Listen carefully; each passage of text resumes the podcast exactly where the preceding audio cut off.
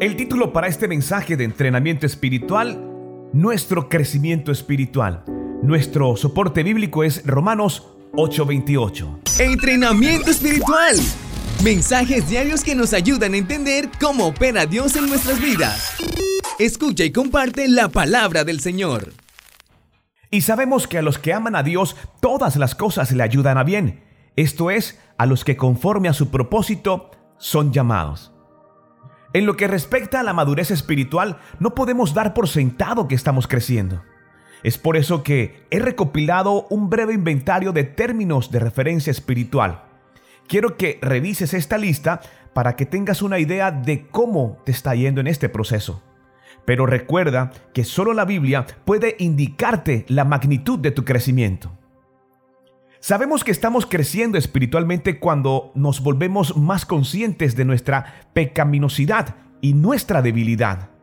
Al escuchar la vida de los primeros cristianos, es obvio que estos no mejoraron con la edad ni con la madurez espiritual. Por el contrario, son cada vez más sensibles a su dependencia del Señor. Por otra parte, el progreso es evidente cuando respondemos al pecado con arrepentimiento.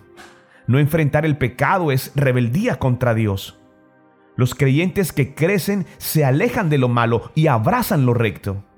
Si vivimos con las consecuencias de la dependencia y el arrepentimiento, nuestro deseo de obedecer se va a intensificar y la atracción al pecado simplemente disminuye. El crecimiento se caracteriza por el aumento tanto de gozo como de lucha.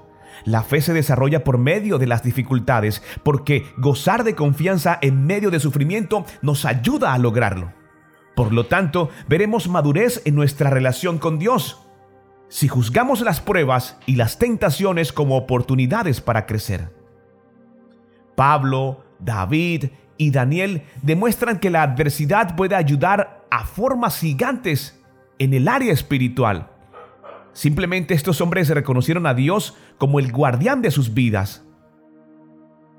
Maduramos cuando discernimos que todo lo que nos sucede viene del Señor y por tanto Él está obrando para nuestro bien. Recuerda Romanos 8:28 y sabemos que a los que aman a Dios todas las cosas le ayudan a bien. Esto es, a los que conforme a su propósito son llamados. Tú y yo hemos sido llamados. Señor, aparta de mi vida todos los límites a mi crecimiento espiritual y a la maduración de mi fe. Que pueda aprender de las pruebas y en ellas fortalecer mi corazón en ti, como el guardián de mi vida por siempre y para siempre. Todo esto te lo pedimos en el nombre poderoso de nuestro Señor Jesucristo. No soy el mensaje, simplemente soy el cartero y quiero instarte para que compartas este mensaje con la persona que Dios ha puesto en tu corazón.